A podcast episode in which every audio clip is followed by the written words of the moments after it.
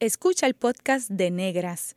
Este programa se emite los viernes a las 3 de la tarde por Radio Universidad de Puerto Rico en el 89.7 FM San Juan y el 88.3 FM Mayagüez. Todo un mundo de música e información.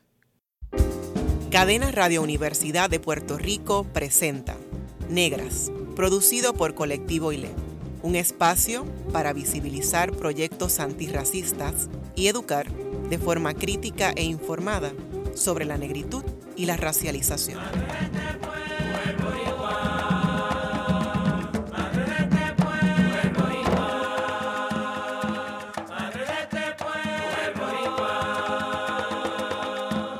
Saludos a toda la radioaudiencia que nos escucha a través de Cadenas Radio Universidad de Puerto Rico. En esta edición de Negras les saludan Bárbara Abadía Resach y Glorian Sacha Antonetti Lebrón. Hoy estamos de celebración por nuestro primer aniversario, así que a lo largo del programa estaremos leyendo algunos mensajes de felicitación.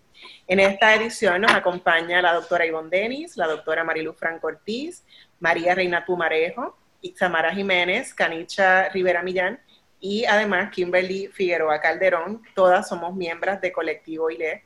Así que gracias por estar acompañándonos de otra manera, ¿verdad? Virtualmente, eh, porque todas han estado de alguna manera en el programa. Gracias por estar con nosotras hoy. Comparto el primer mensaje de la doctora Jessica Gaspar Concepción, que es una de las miembros del colectivo ILE, y dice, el programa Negras es sumamente importante, ya que es un espacio alternativo que ayuda a reaprender con humanidad sobre el racismo, sus múltiples niveles y sus intersecciones con otros ismos. Es de vital importancia para visibilizar todas las iniciativas audaces de muchas ancestras que ya partieron y otras que siguen haciendo ahora. Es un espacio seguro para permitirnos contar y escuchar historias necesarias de resistencia, resiliencia y de sanación. Es un punto de encuentro donde se tejen tiernamente afectos y redes de solidaridad y empatía es un espacio mágico que nos recuerda que somos un círculo dentro de un círculo sin principio ni final. Aprovecho también para compartir un mensaje que nos envía nuestra hermana Dania Betún Warhol de Spicy Nipples, que dice, Negras ha sido un espacio para sanar y coexistir en las diversidades de nuestras experiencias, para palabrarnos y mostrarnos tal cual somos, para encontrarnos y saber que hace rato que existimos y coexistimos. Negras es nuestro Puerto Rico afroqueer, es lo anticolonial hecha palabra y memoria. Gracias. En amor y solidaridad, Spicy Nipples. Gracias a Jessica Gaspar y a Dania y a Spicy Nipples por esos mensajes tan poderosos de agradecimiento. También nuestro agradecimiento a ellas eh, por su colaboración con Negras. El 5 de julio de 2019 estrenó este espacio radial Negras. Desde entonces hemos grabado 42 programas abordando temas diversos sobre negritud y racialización en Puerto Rico, con más de 90 mujeres y 6 hombres afrodescendientes. Así que sin duda estamos de celebración, ¿verdad? No es para menos haber logrado, ¿verdad?, este reto histórico con este programa eh, a través de Cadenas Radio Universidad de Puerto Rico. Ivonne, ¿quisieras compartir otro de los mensajes? Pues con mucho gusto comparto el mensaje de mi, hermana Yolanda Arroyo Pizarro, escritora y profesora, que dice, Negras es importante porque llegó para llamar por su nombre a nuestra afrovisibilidad. Desde hace un año, este programa ya estaba creando protagonistas, son la vanguardia. El proyecto Negras es afrovisionario. Bravas.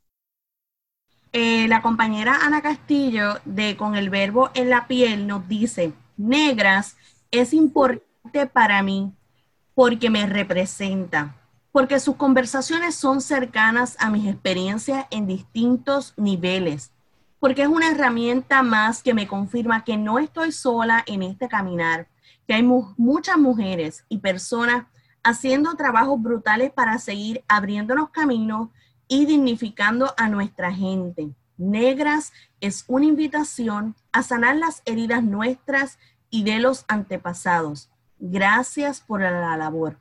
Y gracias a ti, Ana, por compartir este hermoso mensaje con nosotras. Bueno, pues sí, definitivamente no, estamos muy agradecidas de esos mensajes eh, y queremos hablar un poco, ¿verdad? De, cómo se dio el, nacimiento, ¿verdad? El génesis de este programa Radial Negras eh, y cómo se ha dado también el desarrollo.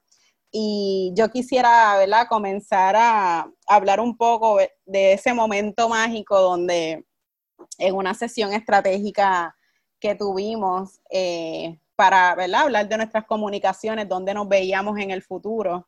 Eh, yo presenté esa idea, esa idea remota de tener un programa de radio, más que nada una, una sección en algún programa radial. Y recuerdo Bárbara comentando que había una oportunidad de someter propuestas para Radio Universidad y de ahí a, ver crecer, ¿verdad? Una propuesta muy hermosa que Bárbara construyó con una gran cantidad de temas que para nosotras eran importantes tocar y con una gran cantidad de, mujeres negras y afrodescendientes expertas en todos esos temas y que para todos los programas hemos tenido ese conocimiento, ¿verdad? Y esos saberes compartidos ha sido, ha sido muy hermoso. Así que nada, quisiera compartir con ustedes y que podamos hablar de dónde estamos y hacia, y hacia dónde vamos y qué cosas recuerdan también de esos comienzos de Negras y todo este año. Pues sí, como dice Glorian, de verdad que esa idea tuya remota también era una idea mía.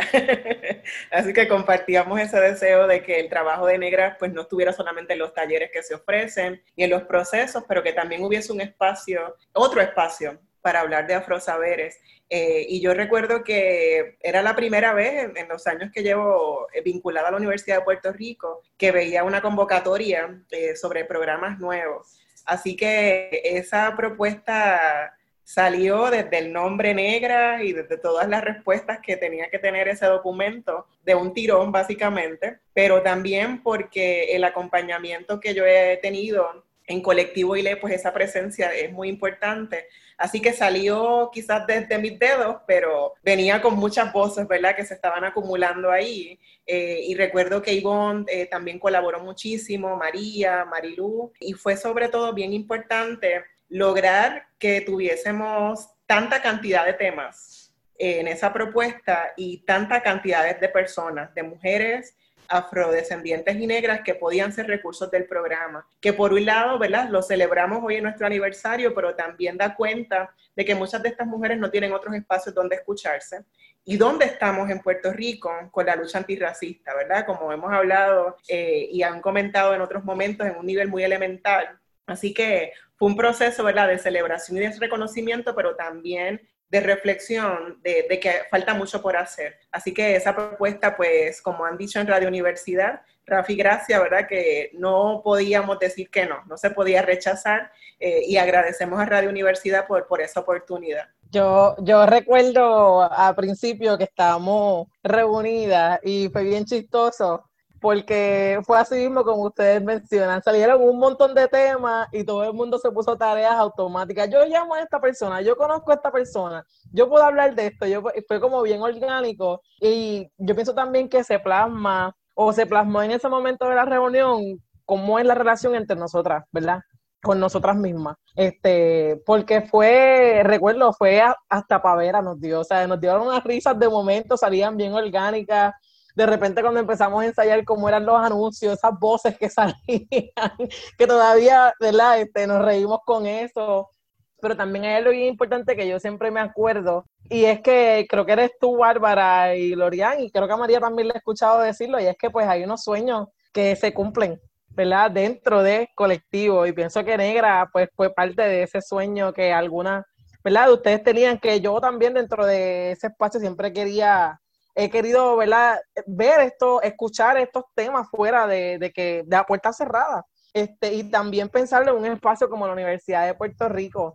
Llega mucha gente que, ¿verdad? que está en la universidad, pero también llega mucha gente que está fuera, que no necesariamente tiene estudio, ¿verdad? Universitario. Y pienso también que ese es como bien importante porque tiene su componente comunitario también. Así que, este, Negras para mí era como como que ese sueño, ¿verdad? Que habían apalabrado Bárbara y Lorian, pero que al final del día se convirtió en el sueño de todas. Y todavía, ¿verdad? Lo sigue siendo y estamos en miras de, continuar. Así que yo estoy como que bien agradecida. Yo lo veo como un honor también, ¿verdad? Que como lo hemos estado mencionando, que este programa exista y, que, y verdad, que, que hagan, haya nacido de la manera en que, en que nació. Y todas estas personas que han participado, que han, han dejado esos pensamientos, esas, esas conversaciones tan únicas, ¿verdad? Yo pienso que ha sido un, un proyecto sumamente hermoso y que es un honor que poder estar con ustedes viéndolo nacer, viéndolo crecer desde, ay, que sí, vamos a ver que, que si este primero no, pero también este tema, y de momento era como que eh, ahora tenemos un montón y que siguen, siguen sabiendo cosas, o sea, que, que podemos seguir hablando y dar, darle espacio a otras personas para que aprendan, para que se escuchen y, y que también se sientan que, que se sientan acompañados, ¿verdad? Que no son, como mencionó Kimberly, no son conversaciones detrás de una puerta, ¿verdad? Que de momento miras para el lado y hay otras personas que piensan igual que tú y tienen el mismo deseo de seguir creciendo y, ver una, una, una sociedad mucho mejor de lo que tenemos ahora, un Puerto Rico mucho mejor de lo que tenemos ahora y, y que sea de mujeres, unas mujeres poderosas, negras, hermosas, como que wow, tanto, como tanto, que, y que, que siga creciendo, ¿verdad? y sé que va a seguir, que, que no, no, estamos aquí y, vamos a más. Así que las, las admiro y lo amo.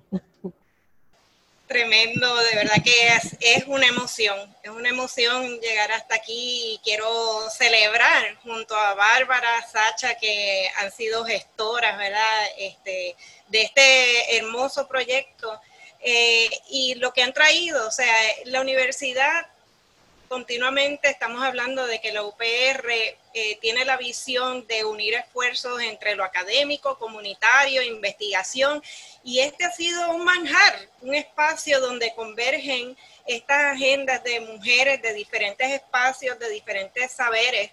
Eh, y, que vamos hilvanando, ¿verdad? Esos conocimientos, como decía Jessica al inicio. Me parece que ha sido un, un espacio clave para ir definiendo, definiendo muchos conceptos, ¿verdad? Eh, y, lograr ese lenguaje común o por lo menos escuchar los debates que hay sobre cuáles son las definiciones de raza, de racismo, cómo surge el racismo, eh, qué es colorismo, qué es colorismo en Puerto Rico, qué es eso del privilegio blanco. Uno escucha eh, información en los medios que desvirtúan estos conceptos y me parece que el programa Negras busca continuamente abrir un diálogo informado estudiado, ¿verdad?, sobre este tema y sobre las experiencias que cada cual hemos tenido. Y en la calle eh, me detienen así y, me preguntan sobre el programa o empiezan a dialogar, ah, de tal experiencia en mi familia, de tal situación. O sea, que es una oportunidad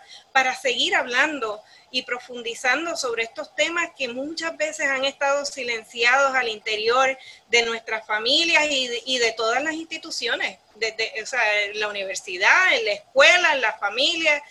Así que Negras en ese sentido me parece que es un espacio clave y necesario. Pues yo internalicé la importancia de Negras eh, desde el principio, precisamente con, con su nombre. Y fue en un momento en que eh, empezábamos a darle la promoción y nos reuníamos y salió el primer programa y, una compañera de la universidad catedrática me dijo, pero ¿y por qué negras? Ese título es excluyente. ¿Es que acaso ustedes se creen las únicas que pueden hablar sobre ese tema? Y yo me sonreí porque yo dije, qué interesante, esto era lo que queríamos todas, que, que se moviera la gente y nos prestara atención, porque en la medida en que se pueda considerar que un título, un nombre no debe promulgarse en un, programa de radio, eso genera entre los demás curiosidad. Y precisamente este es el resultado, ¿no? Que a partir del tiempo en que van escuchando los programas y en que las compañeras Bárbara y Glorian han tomado el timón de organizar todo el libreto, de organizar quiénes, quiénes son las personas que se, se van a entrevistar, ha provocado para mí un caos entre mucha gente que pensaba que el programa no iba a durar.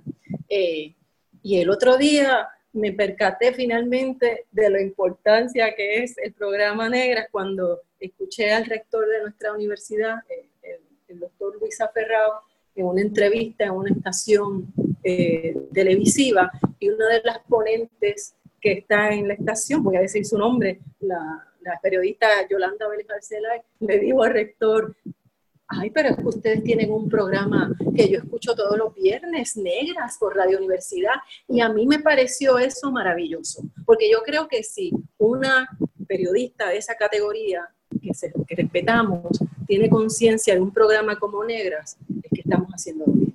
Así que quiero utilizar una maraca africana que tengo aquí, que traje de Benín para celebrar. Gracias, negras. Gracias. Hoy yo quería añadir que se presentó Negras y de repente Negras se hizo realidad bien rápido, lo teníamos a flor de piel y todo se desarrolló bien, bien rápido surgieron, si mal no me acuerdo, como unos 52, 54 temas con sus respectivas ponentes. Y a mí eso me pareció espectacular porque no solo es una contribución para las mujeres que participan, es una contribución a un movimiento. Un movimiento empieza a reconocerse, un movimiento empieza a respetarse, un movimiento saca un tiempo, hace una pausa los viernes para decir a quién traen hoy. Y no siempre conocemos a todo el mundo, no es una comunidad pequeña.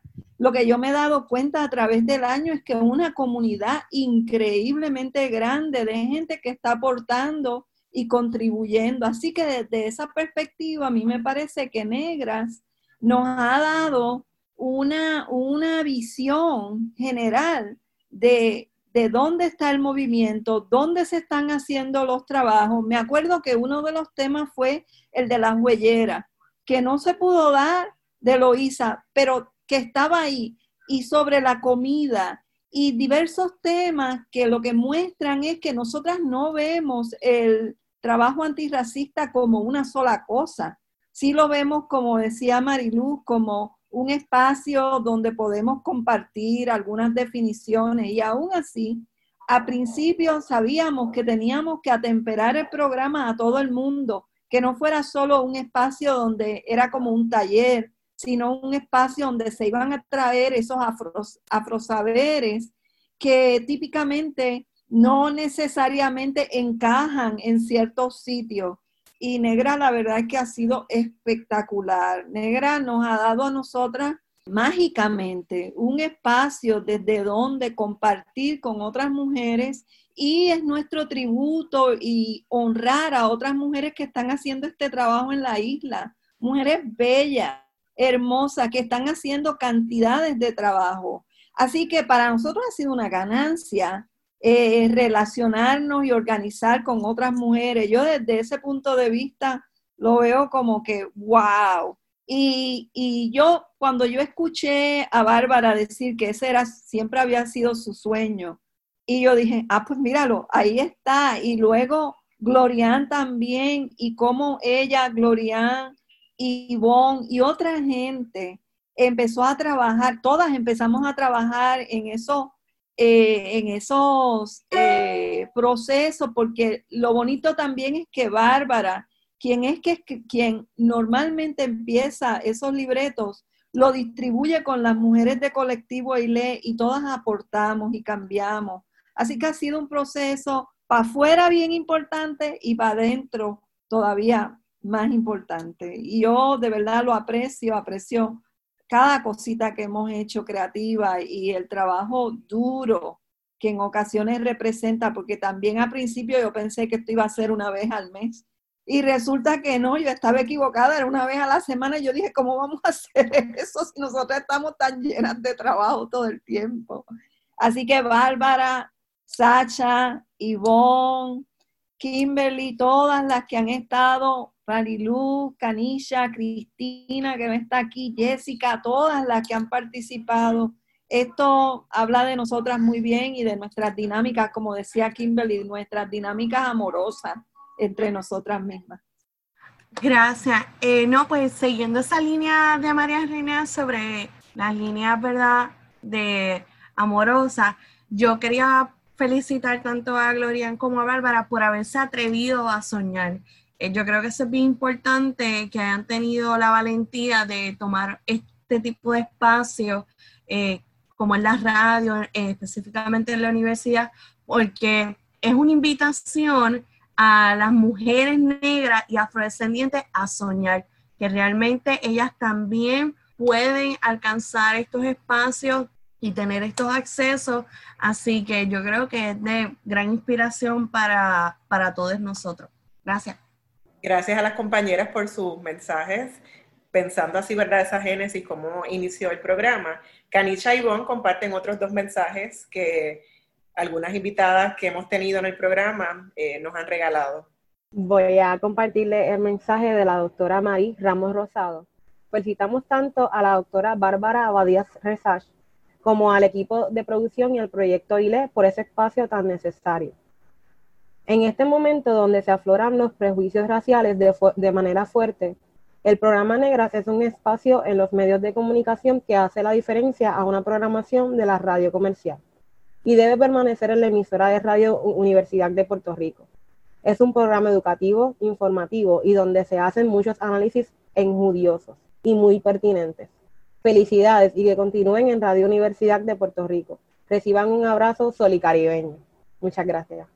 Nuestra Miss Puerto Rico 2009, Mayra Matos Pérez, nos regala también una felicitación y dice, negras, más que importante, es imprescindible. Negras ha sido sustancial para que los puertorriqueños sigamos despertando la conciencia dormida y no volver a cometer los errores que se han hecho en la historia. Hoy muchos hemos reconocido el racismo, colorismo o microracismo que habitaba en nosotros inconscientemente, para reconocernos como una sola raza, una sola familia. Gracias por esos mensajes, de verdad que son muy conmovedores. Estamos muy agradecidas de todas esas personas que han estado con nosotras en el programa y que hayan tenido, ¿verdad?, la disposición también de compartirnos esos mensajes para esta edición especial. Eh, ahorita, Glorian, pues mencionaba dónde estamos y hacia dónde vamos. Eh, y bueno, yo creo que con lo que cada una de nosotras ha expresado de cómo inició el programa, da cuenta de dónde estamos en Puerto Rico, como mencioné ahorita en el tema de la, racismo antinegro y cómo en estas últimas semanas que todas hemos estado tan ocupadas hablando sobre estos temas a raíz del asesinato de George Floyd, pero que es el trabajo que nosotros hacemos desde antes del 25 de mayo. Entonces, ¿dónde estamos? Pues estamos en, esta lucha constante, histórica, eh, que cada día nos vamos enfrentando a un nuevo episodio en el segundo segmento vamos a hablar un poco más sobre estos episodios eh, y de cómo estas situaciones de violencia y hostigamientos raciales, pues qué es lo que suponen para Colectivo ILE, ¿verdad? Como organización antirracista y decolonial en Puerto Rico. ¿Hacia dónde vamos? Pues esperamos continuar con este espacio a través de Cadenas Radio Universidad de Puerto Rico pero de igual forma es el trabajo que seguimos haciendo cada una desde nuestras propias trincheras eh, y sobre todo pensar negras en el decenio de la afrodescendencia y en esa conversación tan importante de hablar de afrolatinidad, de hablar de, mujeres negras, de mujeres negras latinas. Eh, así que como Puerto Rico también a través del programa Negras nos vamos insertando en estas discusiones a nivel internacional. No sé si alguna otra de las compañeras quiere añadir, ¿verdad?, eh, hacia dónde vamos eh, con Negra como proyecto antirracista. Sí, yo quisiera, ¿verdad?, añadir que definitivamente es un gran espacio para nosotras para continuar abordando muchísimos temas y, por ejemplo, María Reina mencionó, ¿verdad?, el tema de las huelleras que todavía no se nos ha dado, pero sabemos con esperanza que se nos va a dar y recientemente hemos estado dando seguimiento a, poder ofrecer estos temas y yo creo que hay una gran oportunidad también de vincular esos saberes ancestrales desde nuestras comunidades negras, eh, afrodescendientes que sabemos que son lideradas también por muchas mujeres, ¿verdad? Negras y afrodescendientes, así que yo creo que nos vale esa, esa mirada de continuar dándole vida a esa, esa propuesta inicial que hicimos para Radio Universidad, para nuestro programa, eh, pero que ahora mismo se amplía muchísimo más. Eh, yo creo que la, la oportunidad de temáticos a nivel comunitario y de cómo se va, se va gestando ¿verdad? el antirracismo eh, en nuestras vidas de, de, manera diaria, ¿verdad? Esas son experiencias, tenemos una oportunidad de, también de presentar ese trabajo comunitario, pero esas experiencias diarias y de continuar vinculando, porque yo creo que una de las cosas fabulosas que ha pasado es que hemos podido también hacer una vinculación internacional. Eh, y quizás aquí me estoy adelantando para hablar de, esos programas favoritos, ¿verdad? Pero que las compañeras eh, de la revista afirmativa de Brasil y activistas eh, negras que estuvieran con nosotras eh, en uno de los programas que visitaran y que quisieran conocer el trabajo de Colectivo ILE, el trabajo antirracista en Puerto Rico, yo creo que es bien emocionante. El asunto de que estamos en esa frecuencia FM, ¿verdad? En la radio tradicional, que sabemos que, que tiene muchísima vigencia, a pesar de ser el medio eh, de comunicación más, más, diríamos, más antiguo en Puerto Rico, pero que también estamos en podcast y que sabemos que mucha gente nos escucha eh, desde muchas partes del mundo. Es, extraordinario. Así que yo creo que hace, eh, continuamos vinculando desde Puerto Rico, pero esa conexión internacional y comunitaria cada vez cobra mayor relevancia. Yo también creo que el programa ha hecho una gran contribución a una de nuestras metas como organización, que es mover el tema del racismo a su próxima etapa. Y eso lo hicimos, por supuesto, esa, ha sido nuestra meta de, de mucho tiempo, de que salgamos de la negación, de que salgamos de los ejemplos individuales, de que abordemos el issue institucional. Y yo creo que el programa también ha sido instrumental en cumplir con esa meta de llevarnos a esa próxima etapa de evolución en Puerto Rico. Y lo hace obviamente en la relación con otra gente, pero también lo hace en términos informativos, en términos de que la gente no vea este tema como algo que es un, eh, es particular de un grupo nada más, sino que hay, de nuevo, hay un gran movimiento que también tiene la misma meta, que está cansado, cansada de que eh, esos eh, sigan ocurriendo esas agresiones y esos asaltos que son importantes, pero que las instituciones han estado apoyando. Por ejemplo, con el issue de Cobo Santa Rosa, eh, no es extraño que un comediante haga eso, lo que es extraño es que una institución le dé un espaldarazo. Y entonces, desde ese punto de vista institucional, el programa un poco nos ha movido hacia esa otra etapa. Y no es solo por Radio Universidad, y no es solo porque los compañeros de Radio Universidad nos han estado apoyando, es que hay un sentir en Puerto Rico de que definitivamente nos tenemos que mover a las próximas etapas y de que esas agresiones y asaltos tienen que parar para poder movernos a mirar que en la fibra institucional todavía está reproduciendo inequidades y desproporcionalidades. Yo creo que el programa también está en una etapa eh, fundamental en el sentido de que no podemos, ¿verdad? Desde mi perspectiva, vernos como esta isla del Caribe con sus respectivas eh, situaciones de racismo, ¿no? Que conocemos. Yo creo que Negras, precisamente en estos momentos de esta pandemia donde nos hemos tenido que encerrar, ha servido como un vehículo para, en cierta manera, que conozcan qué es lo que pasa en Puerto Rico desde, nuestras circunstancias particulares. Yo creo que deben saber, ¿verdad? Eh, Latinoamérica, Norteamérica, todo el mundo a través de una red tan importante como lo es también Radio Universidad a nivel internacional, que hay un programa que se discute en unos temas que tienen vigencia no solamente nosotros como puertorriqueños y nuestras situaciones, sino que en el mundo entero. Y podemos ser ese ejemplo, ese modelo, esa herramienta también de educación, de enseñanza, de aprendizaje desde todos los niveles. Eh, y creo que Negras, Negras está haciendo esa labor de una manera excepcional y eso me parece que es importantísimo, y vernos ¿verdad? desde la perspectiva internacional, no solamente quedarnos en nuestros problemas isleños y nuestros problemas como puertorriqueños. Pues yo quería compartir el mensaje de Agustina Lubis, eh, que nos envió felicitándonos. Dice ella, las felicito y admiro por un año atípico en el que han podido ser una ventana de afirmación, identidad visibilización, reconocimiento, justicia y amor. Manténganse fuertes, hermanas. Gracias por tanto. Gracias, Agustina. Gracias Agustina y en breve Colectivo ILE continuará celebrando con ustedes el primer aniversario de Negras. Sigan en sintonía con Radio Universidad de Puerto Rico.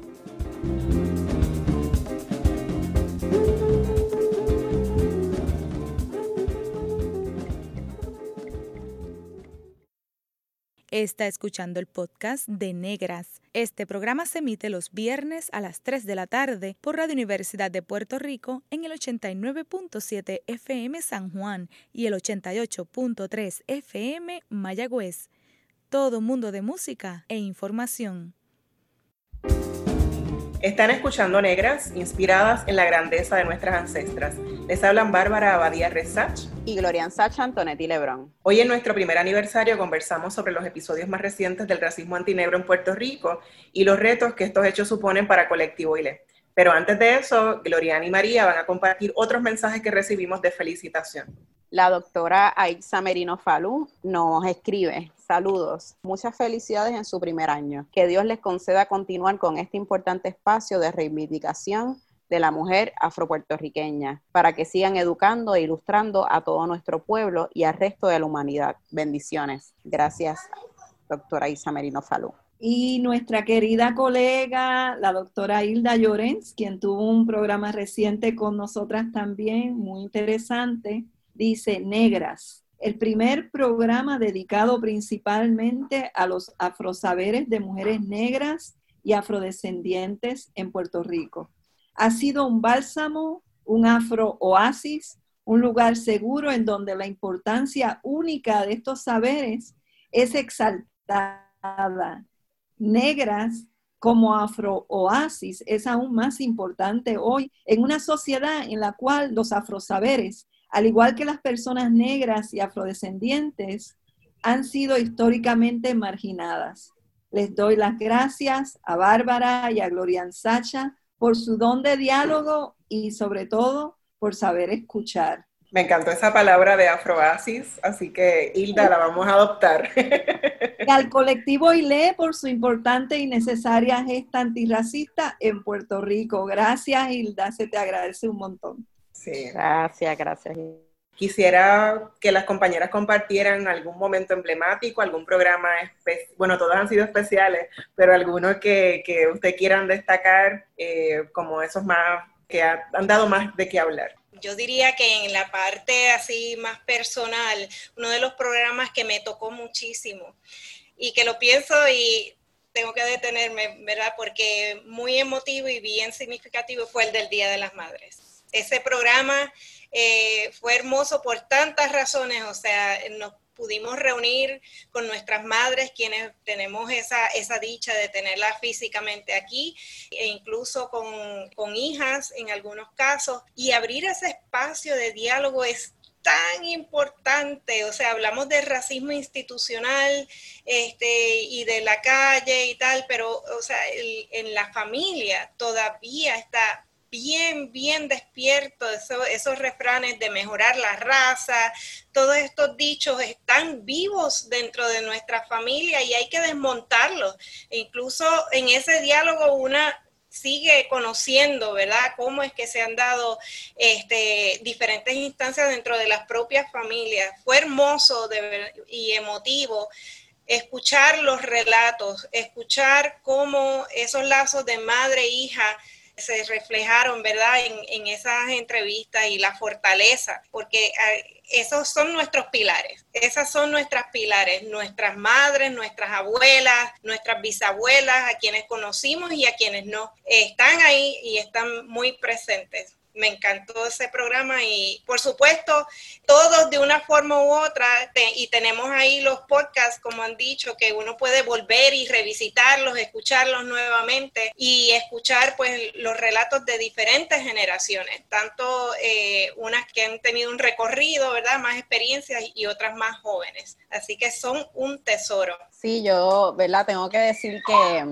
eh, ha sido hermoso el proceso de los programas que también hemos podido contar con música en vivo. Nunca olvidar, ¿verdad? Ese, ese primer programa con mujeres que trabajan desde la bomba puertorriqueña, tocadoras, cantadoras, ¿verdad? Eh, bailadoras.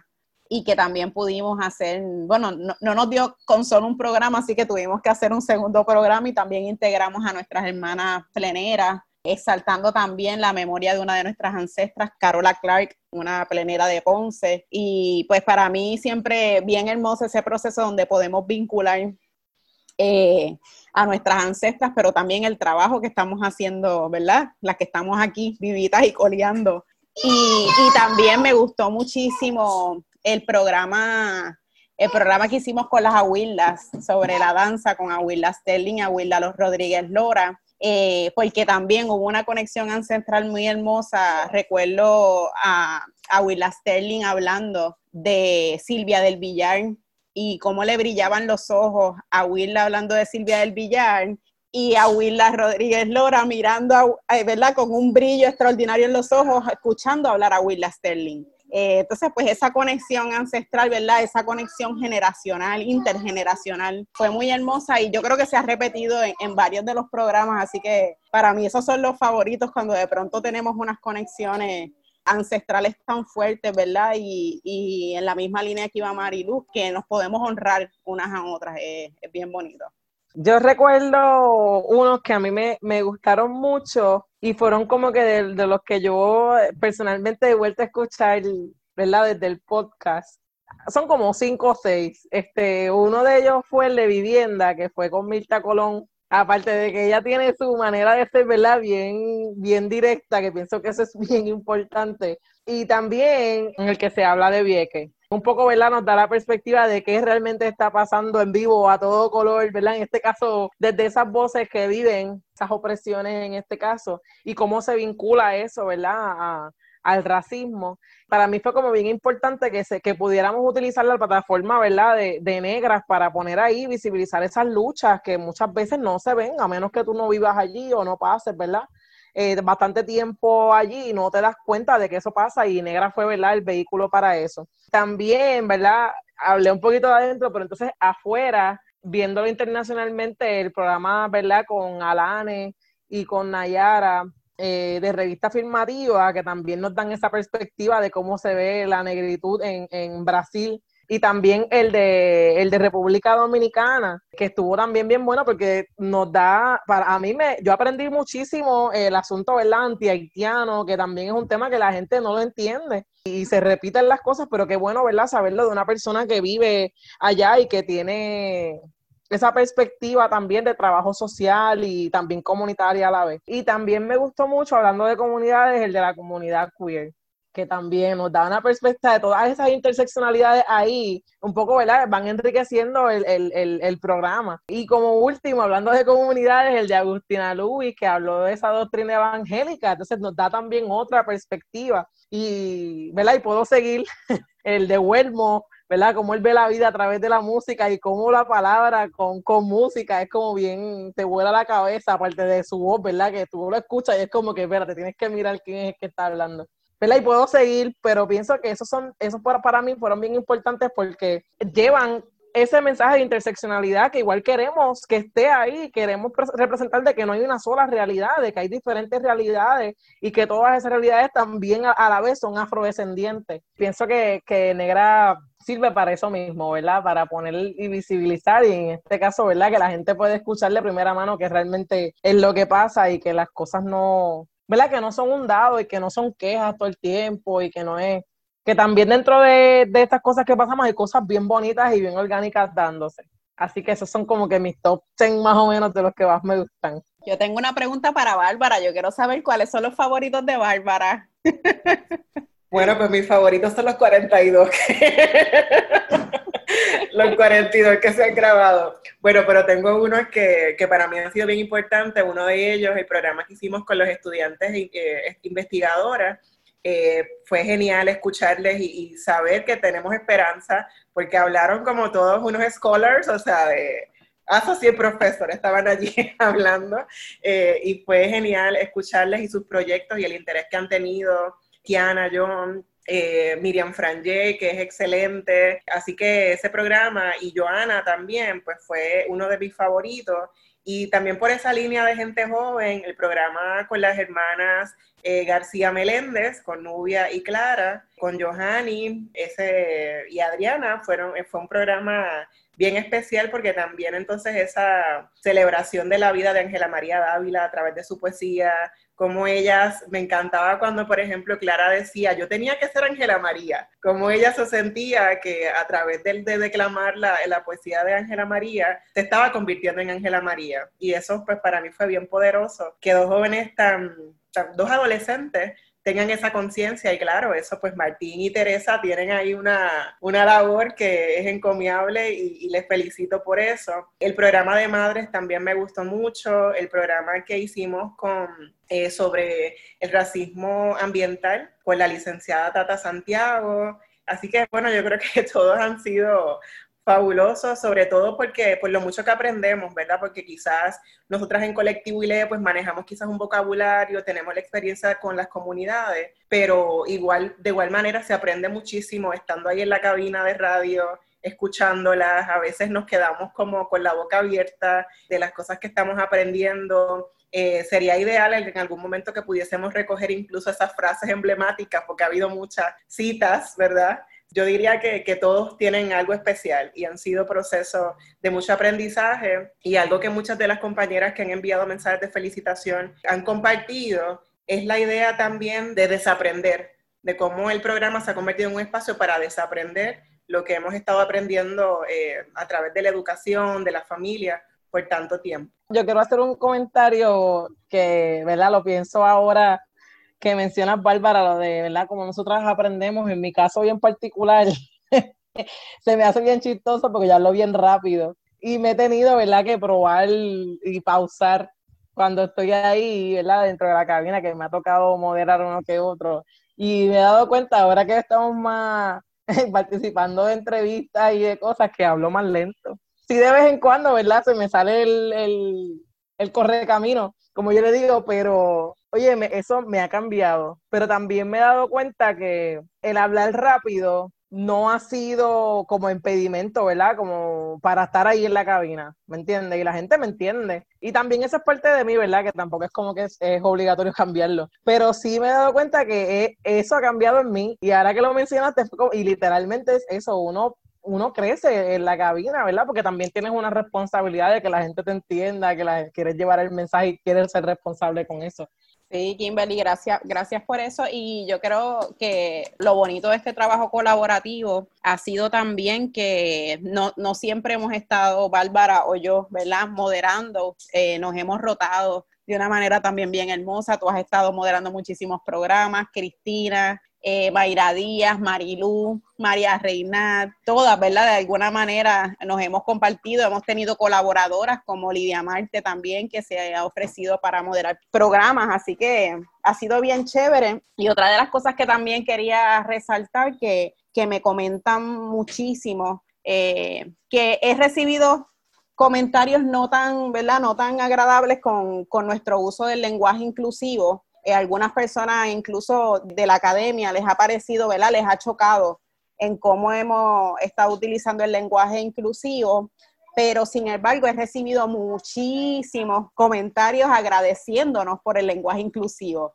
¿verdad? Que también nos da cuenta de, de lo importante en el trabajo antirracista que es, ¿verdad? Reconocer las múltiples identidades, ¿verdad? Sexuales, identidades, ¿verdad? Múltiples que representan a nuestra comunidad negra y afrodescendiente. Así que ha sido, yo creo que bien interesante también tener ese espacio para desde los sonoros ser inclusivas con nuestras comunidades también, ¿verdad? Nuestras comunidades LGBTQIA, queer, y todas las personas se sientan bien al escucharnos. Y entonces, pues quiero aprovechar eh, para anunciar que Kimberly nos va a leer un super mensaje que nos llegó de Margarita, nuestra gran amiga Margarita de Plena Combativa, guirera y compositora.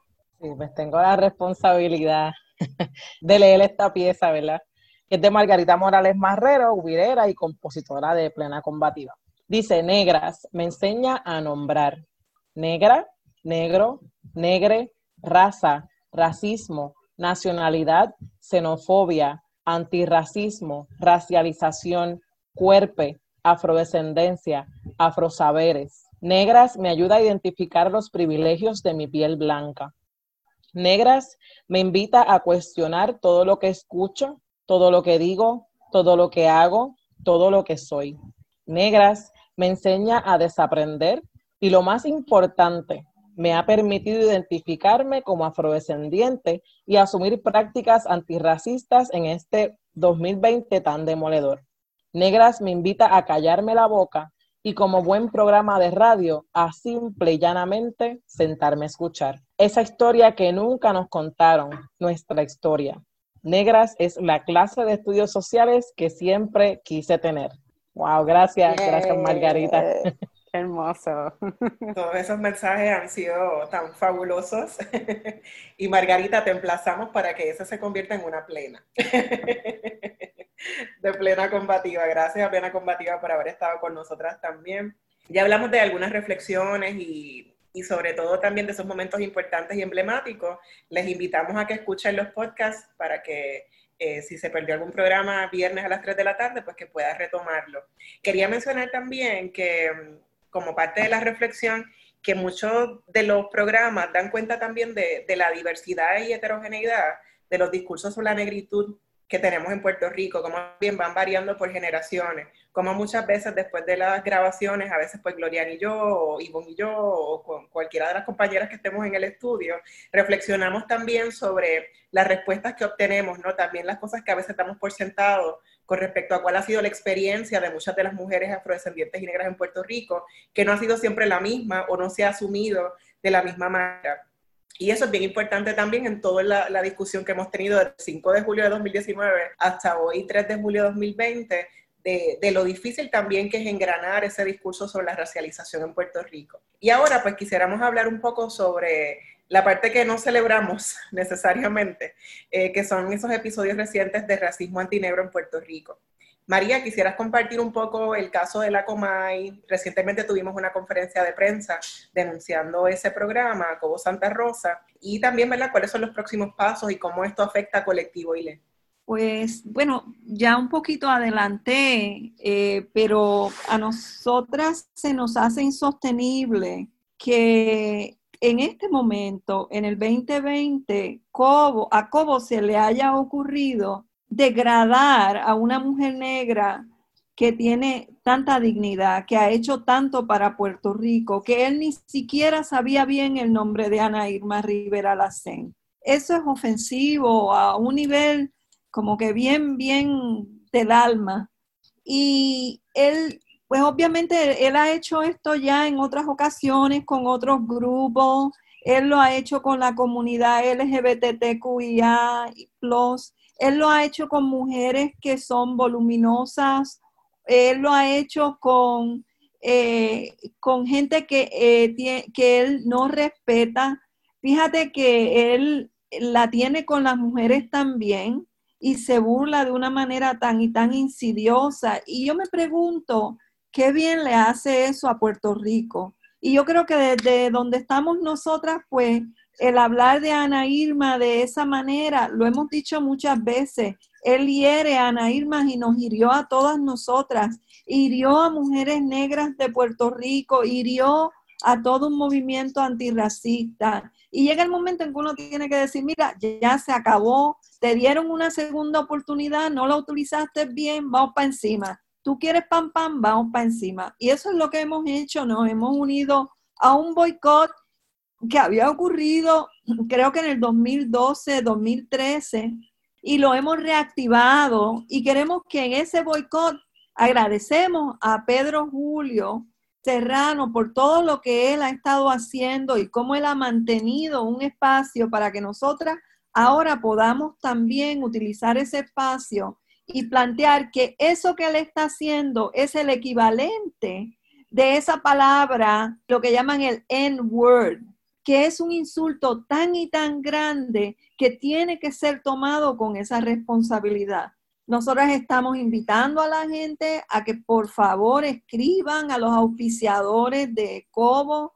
Estamos invitando a que escriban a los directivos de el Spanish Broadcasting System, que también se unan a la queja y que logren encarar, o sea, que digan, no, ya es suficiente, Puerto Rico no necesita esto, Puerto Rico en el 2020 necesita transicionar a otras cosas que sean un poco más del alma, un poco más humanas. Tenemos que ser mejores humanos y mejores humanas, humanes. Así que pues nada, en eso estamos y hemos estado, hubo una conferencia, todo con mujeres negras, hablando sobre cómo esto nos impacta, cómo les impacta a las mujeres visiblemente negras, cómo nos impacta a los que nos llamamos afrodescendientes y cómo nos impacta a los que son antirracistas. Si no hacemos nada ahora, lo que estamos diciendo es que eso está bien. Estamos diciendo que esos asaltos y esas agresiones están bien que las sigan haciendo. Y obviamente no voy a comentar más, pero ha sido como que todas dos semanas, tres semanas, cuatro semanas, para nosotros una vida de agresiones y asaltos que tienen que detenerse.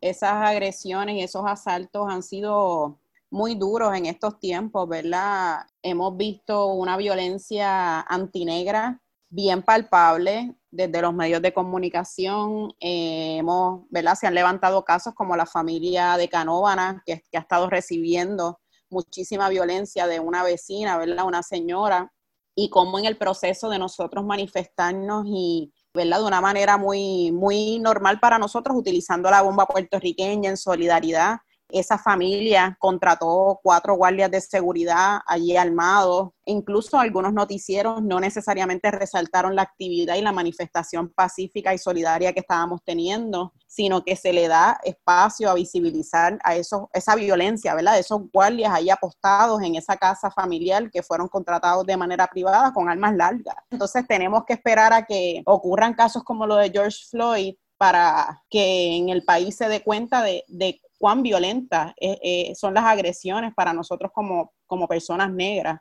Vemos otros casos como, por ejemplo, Coscuyuela, un exponente tan importante, ¿verdad? Referirse a nosotros como los prietitos que no somos los mismos que los negros allá, ¿verdad? Ese, ese asunto de negación y de decir disparates, ¿verdad? Que nosotros no somos africanos cuando nosotros somos africanos. Eh, una persona que se lucra prácticamente de un género musical que es un género negro, afrodescendiente. Entonces, pues ahí hay, hay muchísimas cosas, ¿verdad?, que son lamentables ver también cómo Alma Yariela, una vez más, fue sometida a un proceso que quizás no es el tribunal eh, como lo estuvo, lo estuvo siendo en unas vistas por, más de, de, dos años que ella tuvo que enfrentar como una niña, pero entonces ahora, después de todo este tiempo, se le, entonces se le, prácticamente se le obliga a presentarse unas vistas a la legislatura, a revivir todo ese trauma para que al final nuestros legisladores dijeran que eso no fue racismo, porque pasó también con otras niñas negras, ¿verdad? Y continuar el Estado, ¿verdad? El,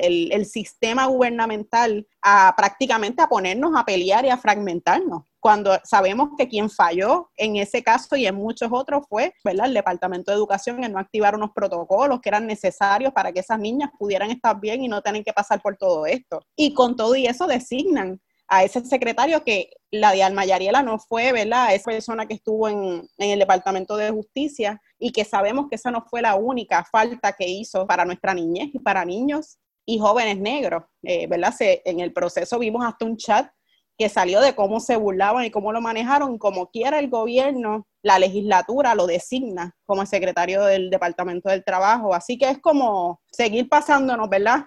Eh, todas estas violencias al frente, seguir agrediéndonos y violentándonos como personas negras. Eh, y sabemos que hay otras cosas más que, que, se han manifestado en estos tiempos, como el caso de Messiah Bay, ¿verdad? Un niño que ha sido arrebatado de su familia, de su madre, un bebé lactado, que ahí sabemos que es bien probable que el prejuicio antinegro, el racismo, no ha habido justicia en el asunto del lenguaje tampoco para esa familia, entre otros atropellos que sabemos que son muy fuertes, están vivos y, nos siguen, ¿verdad? Eh, es agotador. Para nosotras que llevamos esta lucha antirracista ha sido bien agotador tener que estar manejando todos estos temas, así que es importante que nuestra audiencia sepa, ¿verdad? Que continuamos aquí, vamos a seguir alzando la voz, vamos a seguir en solidaridad con todas estas personas que han sufrido estos atropellos, pero también, ¿verdad? Necesitamos procesos restauradores y, de sanación para nosotras como comunidad negra, porque de verdad que eh, ha, sido, ha sido demasiado.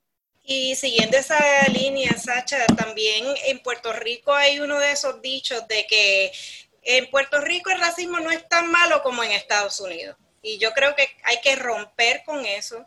Estos casos que ustedes han compartido aquí son los que han salido a la luz pública, pero hay muchos que no salen a la luz pública, que no son denunciados por las múltiples razones. No alcanzan los medios, no, no, eh, no hay recursos para denunciarlos o simplemente, las personas tal vez no han tenido el apoyo para poder denunciarlo. Así que me parece bien importante reconocer que el racismo policial en este caso, ¿verdad? Eh, existe aquí en Puerto Rico. Tenemos múltiples ejemplos del interior de nuestras familias, mi hermano, etcétera. Esto no, es, no está documentado.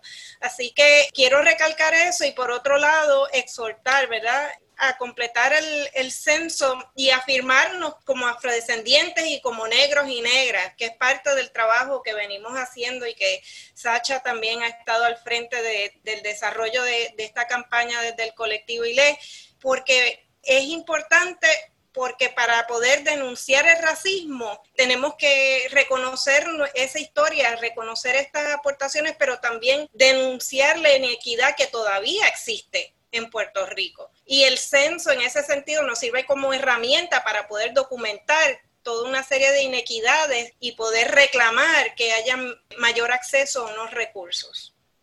Gracias, Marilu. Y bueno, ya estamos por culminar este programa y queremos, eh, antes de, de, nuestro cierre, preguntarles, ¿verdad? Brevemente, ¿por qué creen que negra es importante? Para responder esa pregunta, quiero compartir el mensaje de Mariluz Franco Ortiz, la psicóloga social que está con nosotras en, esta, en este programa, pero quisiera yo tener el honor de leer lo que ella opina sobre Negras y por qué es importante. Negras es un espacio radial vibrante que ha abierto puertas hacia un diálogo digno donde las mujeres negras y afrodescendientes en Puerto Rico somos las protagonistas, las protagonistas también, ¿verdad? Como dice Yolanda Arroyo Pizarro, al hablar sobre diversas experiencias de racismo y de nuestro orgullo ancestral. Hablamos desde el dolor, el coraje y la fortaleza. Negras representa una voz alternativa única, desde la denuncia del racismo, el reconocimiento del poder ancestral y la visión de una patria más justa, nuestra matria. Felicidades en esta gesta histórica. Gracias, Marilu. Eh, gracias, Marilu. Eh, ahora yo también quiero leer el mensaje que nos envió Angelique González Jorge, que también es parte de Colectivo ILE y parte de Plena Combativa. Escucho negras celebrando a quienes hicieron posible que exista. Escucho sus voces, siento su poder, su amor, su valentía. Reafirmo que nuestras voces son importantes, que mi voz es importante y eso es una recarga de fuerza para seguir. Escucho negras con la certeza de que cada conversación está llegando a otras personas, otras pieles y a otras historias y provoca cuestionamientos y desaprendizaje y me revive un poco de esperanza. Escucho negras y sano mi niña, mi adolescente, me voy sanando. Gracias, Angeli. Y comparto aquí eh, el mensaje de Eda López Serrano que dice, la llegada del programa Negras ha servido para visibilizar la incidencia antirracista y la afrodescendencia son muchos los años de lucha por erradicar el racismo y alcanzar la equidad racial, lucha que compañeros del colectivo ILE han gestado y asumido con un enfoque de educación popular desde el respeto, amor, orgullo por nuestra ancestralidad. El producto es este anhelado espacio desde el que nos acompañamos como afrodescendientes y personas evidentemente negras Gracias por ser y estar y gracias por permitirme acompañarles. Gracias, Eda, por estar aquí también entre nosotras. Agradecemos a la Universidad de Puerto Rico de Río Piedras, al equipo de cadenas Radio Universidad de Puerto Rico, adscrita a la Escuela de Comunicación, a Rafael Gracia Machuca, a Ixa Santos Nieves, Luis Lugo López, Fidel Arocho, Sara Cruz, Wanda Ponte, Nestalí Arroyo y Félix Nava, Lidia Marte, Samari García e Ilianevet Calcaño. A todas nuestras invitadas y a la distinguida radioaudiencia que a través de este año nos han acompañado. Gracias por su apoyo. Pueden contactarnos por medio del correo electrónico colectivoile.com y por las redes sociales Facebook e Instagram. No olviden sintonizar Negras el próximo viernes a las 3 de la tarde. Feliz viernes a todos. Cadena Radio Universidad de Puerto Rico y Colectivo ILE presentaron negras, asumiendo nuestro justo lugar como forjadoras de cambio.